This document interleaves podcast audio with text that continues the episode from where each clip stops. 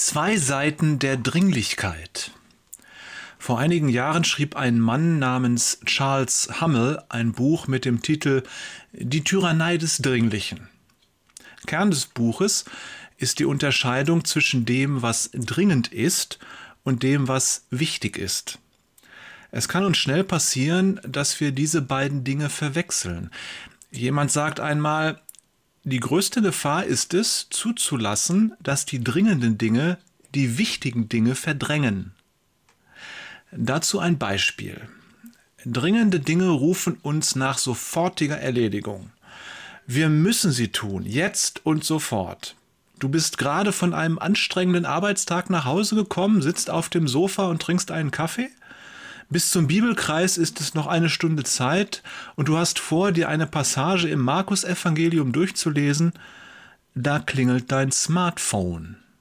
Es kann passieren, dass die momentane Dringlichkeit einer am Telefon geäußerten Bitte unwiderstehlich und extrem wichtig und unaufschiebbar erscheint und du die Bibellektüre und den Bibelkreis in Gedanken auf später verschiebst.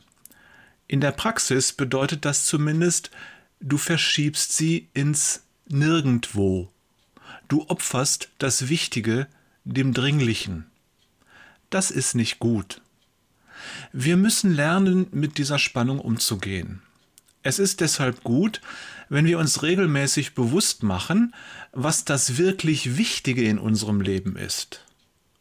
Und was ist das wirklich Wichtige? Alles, was in Beziehung zu Jesus steht, Bibel lesen, ihn bezeugen, ihm nachfolgen, den Nächsten lieben und so weiter.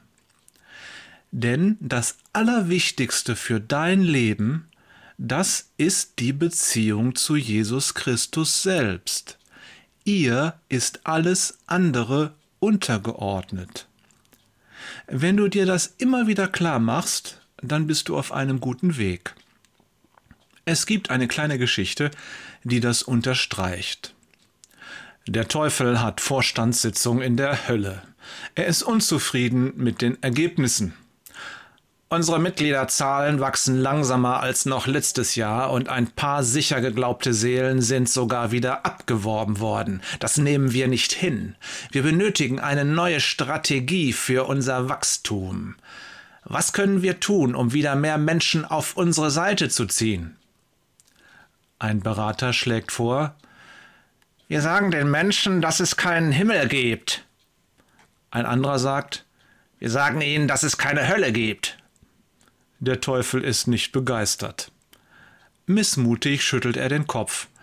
Da meldet sich ein ausgebuffter Unterteufel mit dem Vorschlag, der schließlich das Rennen macht. Wir sagen ihnen, dass es keine Eile gibt. Das hört sich erstmal gut an, nicht wahr? Im ersten Teil haben wir heute fast das Gleiche gesagt.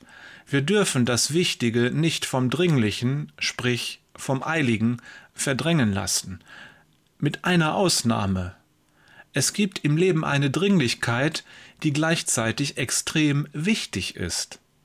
Die Entscheidung für Jesus. Je länger sich ein Mensch nicht für Jesus entscheidet, desto wahrscheinlicher wird er es auch in Zukunft nicht mehr tun. Die Entscheidung für Jesus sollte keiner auf die lange Bank schieben. Das weiß der Teufel, und darum sagt er gerne, du hast noch Zeit.